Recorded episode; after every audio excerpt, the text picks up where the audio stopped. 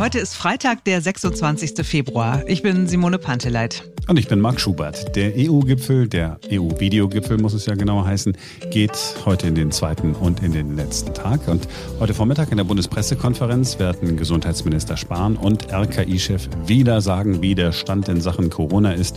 Und Sie werden wahrscheinlich sagen, ja, besser als vor einer Woche sieht es wirklich nicht aus. Ansonsten stehen wir vor dem vorläufig letzten Wochenende mit schlechten Frisuren. Am Montag dürfen die Friseure wieder öffnen und ich bin sehr gespannt, ob es irgendeinen Friseur in ganz Deutschland gibt, der die gute alte Friseurstradition fortsetzt und am Montag geschlossen hat. Ich kann es mir nicht vorstellen, aber ich habe äh, vor ein paar Wochen mit Kollegen in Österreich gesprochen. Da durften damals die ersten Museen wieder öffnen und du glaubst es nicht. Viele Museen hatten nach monatelangem Lockdown tatsächlich geschlossen, weil Montag Ruhetag für Museen ist. Ordnung muss sein. so, wir sind äh, heute politikfrei. Wir sind bei Netflix und einer deutschen Schauspielerin. Und wir sind beim ESC und dem deutschen Song für Rotterdam. Und wir sind in einer Oper, die zwar nichts zeigen kann wegen Corona, dafür aber was hören lässt. Das ist eine einfache und sehr nice Idee. Das alles jetzt bei uns, denn jetzt beginnt ein neuer Tag. Es gibt wohl kaum einen Schauspieler oder eine Schauspielerin, der oder die nicht von Hollywood träumt. Seit es Hollywood gibt, will man dahin, wenn man es wirklich schaffen will. Ja, und es geht auch umgekehrt, denn es kann sein, dass du in einer großen Hollywood-Produktion landest mit Tom Hanks als Hauptdarsteller, wenn du dir darüber überhaupt noch keine Gedanken gemacht hast. So ist es der Berlinerin Helena Zengel ergangen. Sie ist erst zwölf Jahre alt, hat als Schauspielerin aber schon mehrere Preise bekommen, unter anderem einen silbernen Bären bei der Berlinale in Berlin, einen deutschen Filmpreis und jetzt könnte sogar noch ein Golden Globe dazu kommen. Für ihre erste Hollywood-Rolle im Film Neues aus der Welt. Dort spielt sie ein Mädchen, das von Indianern aufgezogen worden ist und von einem Veteranen kurz nach dem amerikanischen Bürgerkrieg aufgelesen und mitgenommen wird. Das ist Helena Zengel am Filmset im Interview. I also never been to America. I just heard about about this country, and um, that's very beautiful about the West, the Western, and the horses, and that I should go here. So yeah, I'm still it's still unbelievable to be here, and I I'm really excited and I like it. Und jetzt spricht Helena wieder Deutsch. Wir haben mit ihr vor der Verleihung in der Nacht zum kommenden Montag gesprochen und sie gefragt, wie aufgeregt sie ist oder ob ihr der Golden Globe eigentlich ein bisschen egal ist. Ich glaube, egal ist es nie und keinem, niemals, weil egal welcher Preis, egal wie groß, ist immer aufregend. Von daher Natürlich freue ich mich sehr daran, das wird sehr lustig. Wir werden bei einem Freundespaar sein. Mhm. Dann essen wir Raclette und spielen Kniffel bis um eins und machen uns dann ready. Das bringt gar nichts, wenn man sich jetzt total darauf freut, dass man äh, irgendwie abräumt oder so und am Ende ist es dann nicht so, weil das kann halt immer passieren, aber das ist auch gar kein Problem, hm. weil ich bin ja auch erst zwölf und schon nominiert zu sein, ist für mich der Preis. Das ist auf jeden Fall mega, ja. Jetzt hast du mit so einer Hollywood-Größe wie Tom Hanks gedreht, das ist ja ein echter Superstar. Wie waren die Dreharbeiten mit ihm? Ja, hatten eine ganz tolle Zeit und sind immer noch sehr viel Kontakt und man kann ihn auch einfach nur lieb haben äh, und apropos, heute Abend telefonieren wir auch wieder. Worum geht's denn da so, wenn du dich mit Tom Hanks unterhältst? Ach, um alles Mögliche. Wir, wir reden darüber, was wir gerade machen. Wir reden darüber, wie es uns geht, wo wir sind. Wir lachen darüber, dass er Horrorfilme hasst. Ein, anderthalb Stunden kommen da schon immer zusammen, die wir uns dann einfach den Kopf zuquasseln. Und er hat dir, habe ich gelesen, eine äh, Schreibmaschine geschenkt, weil er selbst Schreibmaschinen sammelt. Wo genau. in deinem Zimmer ist diese Schreibmaschine? Die Schreibmaschine ist bei mir auf einem Schrank bei all meinen Preisen. Okay, cool. Ist ja auch ein Geschenk, was man nicht alle Tage bekommt, ne? Und dann auch nicht von Tom Hanks unbedingt. Ähm, nee, nicht zwingend. Hat er dir ein paar Tipps gegeben für Dreharbeiten und du hast ihm, habe ich gelesen, Reiten beigebracht. Wie hat er sich denn angestellt? Äh, ja, ich habe ihm das Reiten beigebracht und ich finde, er hat sich super angestellt eigentlich. Also nach ersten paar Wochen Reiten konnte er schon galoppieren und alles. Also das, das lief relativ äh, schnell ziemlich juti. das lief juti, ja, schön. Sag genau. mal, ähm, du sprichst ein super Englisch und in diesem Film sprichst du ja auch die Sprache der Kaiwo, richtig ausgesprochen? Genau, Kaiwo. Kaiwo. Wie schwer war es, das zu lernen? Da wenn man sagt, wie schwer steckt hier schon schwer drin?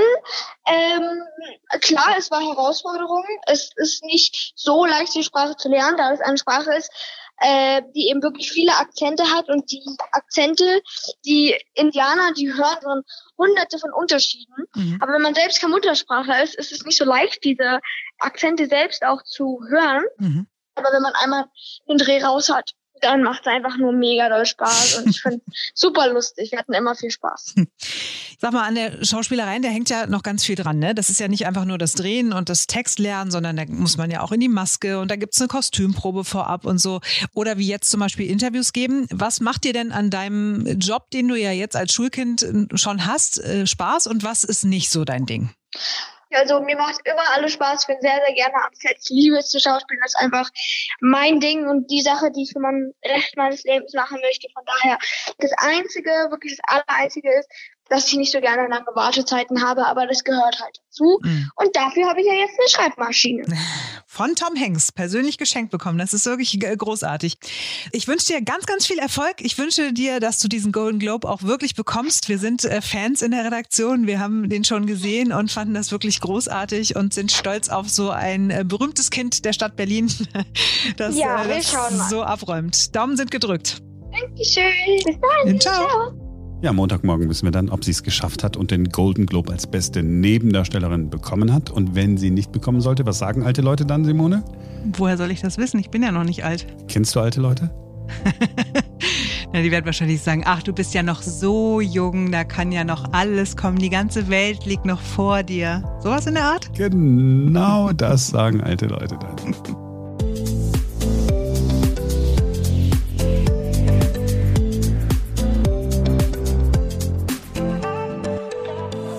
Wir haben lange gewartet. Der ein oder andere hat sogar gespannt gewartet auf den ESC-Song aus Deutschland. Jendrik Siegwart hat ihn geschrieben und singt ihn auch. Siegwart ist Musicaldarsteller, YouTuber und Ukulelespieler, 26 Jahre alt.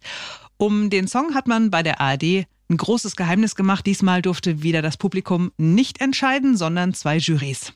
Ja, man hat ja schlechte Erfahrungen mit dem Voting beim Vorentscheid gemacht. Äh, da kamen ja nie so die Songs raus, die man gerne gehabt hätte. Oder vielleicht hat auch Barbara Schöneberger einfach keine Zeit, einen Vorentscheid zu moderieren, man weiß es nicht. Oder man hat es einfach eingespart, weil der NDR ja sparen muss. Mhm. Hier jedenfalls ist der Song, von dem zwei Jurys sagen, das ist unser Lied für Rotterdam. I don't feel hate, I just feel sorry. You feel so very clever whenever you find another way to wear me down. I don't feel hate. Ja. Das ist. Also. Ich, ich, ich weiß nicht. Also, mein erster Impuls war, äh, als ich das das erste Mal gehört habe, ich hasse diesen Song. Von wegen I don't feel hate, I feel hate. Ich, ich fühle sehr viel Hass. So, und dann habe ich gedacht, nee, das ist aber wieder typisch Marc. Du bist jetzt nur dagegen, weil das ein ESC-Song ist. Aber ist das nicht ein alberner Song eigentlich? Ich fürchte, ich kann es auch nicht so richtig ähm, neutral beurteilen, weil mich dieses ganze Prozedere vorab schon wieder so abnervt weil ich das so widerlich finde, dass man das nicht hinbekommt, irgendwie auf breiter Ebene einen Song zu wählen. Also der, der Typ kann der netteste Mensch der Welt sein, es kann auch der beste Sänger der Welt sein und der Song kann auch objektiv betrachtet vielleicht total gut sein und am Ende gewinnen wir damit. Aber ich finde es mega unsympathisch, was die ARD da macht. Und ähm, ja, von meinen Gebühren am Ende sitzen da irgendwelche Leute in irgendwelchen Juries und entscheiden irgendwas und davon wird irgendein Typ nach Rotterdam geschickt. Und ja, weiß nicht, keine Ahnung, ich kann das nicht beurteilen, weil ich vorab schon so anti war, dass ich den Song leider nicht gut finden kann. Da kann der Jendrik ja jetzt nichts dafür. Nee, ich sag ja, er ist bestimmt der netteste Mensch der Welt und auch der tollste Sänger der Welt, aber das ganze Prozedere hat es mir verdorben. Der Song, ich, ich, ich, ich weiß nicht, vielleicht bin ich auch zu alt oder ja. ich, ich, weiß auch nicht, was ich erwartet habe. Ich, hab ja, ich, ich kann ja auch keinen besseren schreiben, ich weiß nicht. Aber weil wir ja alle immer so gehässig sind, haben wir uns mal die Statistik des ESC genau angeguckt. Die Statistik mit den Ländern, die am häufigsten den letzten Platz belegt haben. Und hier ist es. Ganz oben stehen Finnland und Norwegen. Die haben beide elfmal den letzten Platz gemacht. Auf der zwei unsere Nachbarn Schweiz und Österreich mit neun letzten Plätzen. Tja, und dann auf der drei Deutschland gemeinsam mit Belgien acht letzte Plätze. Also nehmen wir Finnland und Norwegen mal raus, dann sind auf den vorderen Plätzen alles Länder, in denen Deutsch gesprochen oder auch gesprochen wird. Liegt es vielleicht daran? Könnte ja sein. Ja, Deutsch klingt in äh, den Ohren anderer äh, Nationen nicht immer ganz so nice. Hm. Aber das hier, das klingt nice.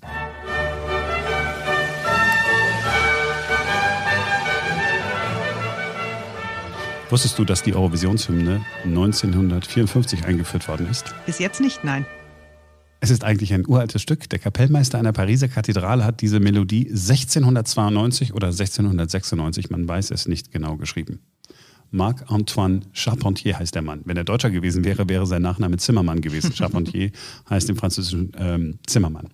Es ist natürlich eigentlich für Gottesdienste geschrieben worden. Es heißt Te Deum Laudamus, dich Gott loben äh, oder dich Gott preisen wir. Die ARD schreibt, es sei nicht mehr klar, warum man gerade dieses Stück ausgewählt hat. Es sei wohl ein Vertreter der BBC gewesen, der es ausgesucht hat, oder ein Mitarbeiter des niederländischen Rundfunks sei auf die Idee gekommen, weil er das Stück zufällig entdeckt hat. Die Hymne wird immer dann gespielt, wenn mindestens drei Länder, die zur EBU der Europäischen Rundfunkunion gehören, gleichzeitig etwas live übertragen.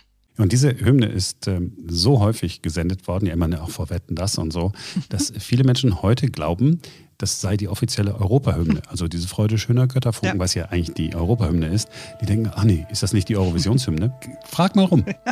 ich glaube das sofort. Für mich hat das äh, auch jahrelang, äh, war das untrennbar mit Wetten das verbunden. Tatsächlich, ich habe immer gedacht, das gehört, also das ist die Eröffnungsmusik von Wetten das. Das Beste daraus machen. Das haben im vergangenen Jahr viele versuchen müssen. Restaurants, die nicht öffnen durften, Hotels, die keine Gäste aufnehmen durften, Musiker, die nicht auftreten durften. Das ist mal mehr, mal weniger gelungen, weil es sich natürlich auch immer leicht sagen lässt, dass man das Beste draus machen muss. Die Neuköllner Oper in Berlin hatte und hat natürlich auch all die Probleme, die alle im Bereich Kunst und Kultur im Moment haben. Nichts geht, alles ist dicht. Dort ist man dann einen ganz neuen, aber eigentlich ganz alten Weg gegangen. Sie haben sich gesagt, wir machen aus unserem Schauspiel ein Hörspiel.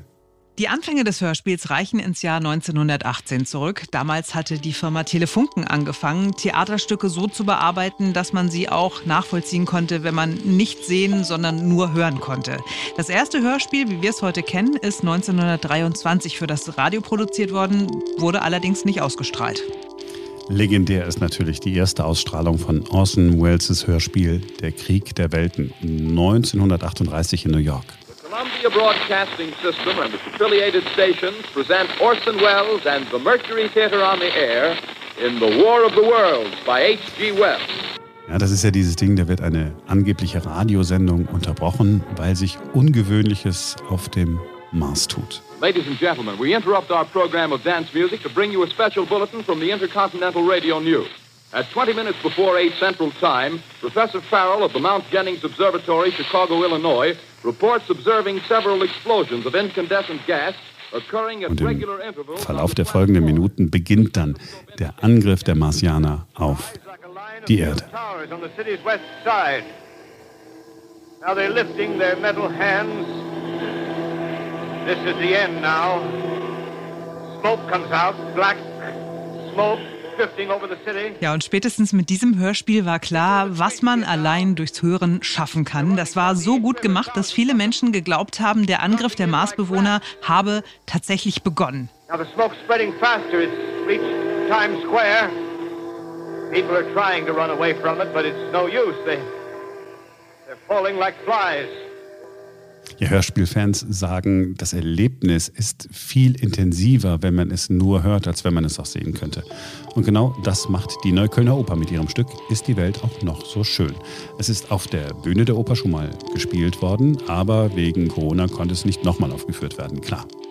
Gestern Abend also dann die Premiere als Hörspiel. Zuschauer, nein, Zuhörer konnten per Zoom mhm. gemeinsam hören, so ein bisschen wie früher, als die Menschen sich vor ihren Rundfunkempfängern versammelt haben, aber dann doch viel moderner. Herzlich willkommen zu unserem Direktflug Berlin-Paradies. Heute Morgen haben sie einen Kai gefunden. Also die Musik, ja? Frau Luna. Das hat er immer gehört. Lief schon eine Weile nicht mehr. Drei Monate haben sie von ihr gesagt. Mensch, das das muss ihm doch erstmal auffallen, dass man nichts mehr hört, oder? Ist die Welt doch noch so schön, einmal muss sie untergehen. Da darum singt, darum springt, darum trägt und genießt, was der Tag euch noch bringt. Wenn der den Ball zerlatzt, sind wir sowieso verratzt. Ja, das klingt aber doch äh, ganz nice und auch weniger nach Oper, ne? eher nach, nach Operette. Mhm. Ähm, Hört euch gerne an, ganz ohne Rundfunkempfangsgerät. Einfach bei YouTube Neuköllner Oper eingeben, in Neukölln mit 2L übrigens. Dann findet ihr Ist die Welt auch noch so schön ganz automatisch. Ansonsten steht der Link in der Hörspielbeschreibung, in der Podcast-Beschreibung natürlich. So, an dieser Stelle wollen wir gerne Danke sagen an unsere Freunde bei Podimo. Dort könnt ihr diesen Podcast auch hören, kostenlos natürlich. Aber was es bei Podimo auch noch gibt, sind 100 Podcasts und Hörbücher, die es sonst nirgendwo anders gibt. Ja, checkt das mal unter podimo.de slash ein neuer Tag. Da könnt ihr euch anmelden und alles ausprobieren. 30 Tage ohne irgendwas dafür zu bezahlen. Völlig risikolos. Ich werde mir am Wochenende Morden im Norden anhören. Das ist äh, eine Podcast-Serie bei Podimo über die aufsehenerregendsten Mordfälle Skandinaviens. Ich habe nur Gutes gehört, aber es bislang noch nicht geschafft. Ja, dann viel Spaß. So, euch auch ein tolles Wochenende. Wir hören uns am Montag wieder. Dann ist wieder ein neuer Tag. Äh, eine Sache noch, Simone. Ja. Du hast ja am 29. Geburtstag. Hm. Jedes Jahr frage ich dich, gratuliere ich jetzt am 28. Februar oder gratuliere ich am 1. März? Also im Grunde kannst du es halt wie ein Dachdecker. Meine Eltern haben, als ich Kind war, festgelegt, das Kind hat am letzten Tag im Februar Geburtstag und nicht am 1. März. Also wenn schon der Tag nicht stimmt, dann soll auch wenigstens der Monat stimmen. Äh, ich fahre sehr gut mit dieser, mit dieser ähm, Regelung.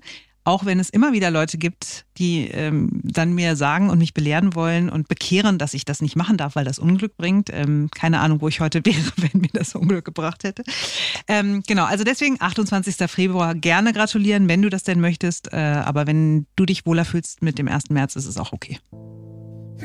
Ich überlege gerade eine Eselsbrücke. Einfach merken, Mensch, das ist ja wohl das Letzte. Genau, immer wenn du an mich denkst, denkst du, das ist ja wohl das Letzte. Finde ich gut. Nein, das wird nicht passen. Deswegen wäre das, oh wow, das ist ja wohl die erste. Es wird, es wird, es wird nur würdelos, ne, wenn ich noch irgendwas sage, oder? Nicht besser. Okay. Also dann einfach merken, äh, immer wenn es vorbei ist, dann bei Simone mal gratulieren.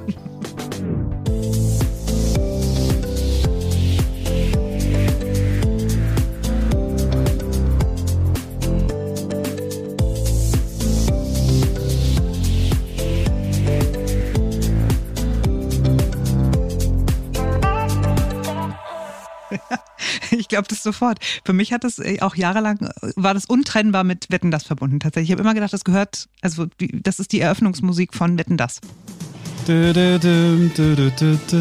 Wusstest du mal, dass ich äh, mal ähm, Hallensprecher bei Wetten das war? What? Ja, nur bei einer Ausgabe. Warum? Na, die waren in Duisburg, wo ich herkomme. Erzähl mir mehr.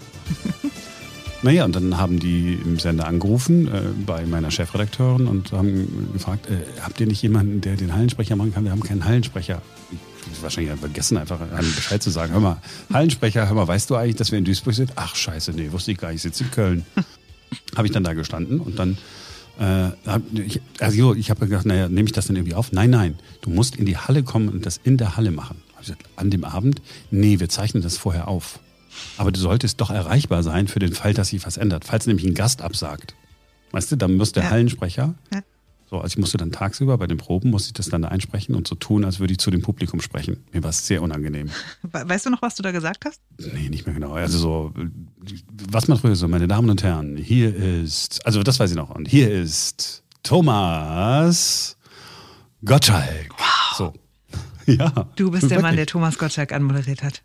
Einmal anmoderiert hat. Und Thomas Gottschalk hat gedacht, was ist das denn für einer? Nee, der, der stand da einfach nur rum und hat gedacht, boah, hoffentlich ist der bald fertig. Ich muss mit den, mit den Proben, auf die ich sowieso keinen Bock habe, weil ich kriege ja sowieso die Texte immer davor gehalten, die lese ich dann einfach vor, wenn man sie mir vorhält. Was soll das jetzt hier alles? Und ich habe ihn dann auch noch aufgehalten. Ja. Schön, Mensch. Ähm, Wahnsinn, ne? Du hast deine Fernsehauftritte gehabt als Gretchen Hammerstein, Schmidt, Schmürk, wie? Entschuldigung, ich habe auch bei Sharknado 5 mitgespielt, ja? Du hast bei Sharknado 5 mitgespielt, wirklich? Ja. Ernsthaft Ja. jetzt? What? Wirklich? Das erzählen wir dann in einer anderen Ausgabe von Ein neuer Tag.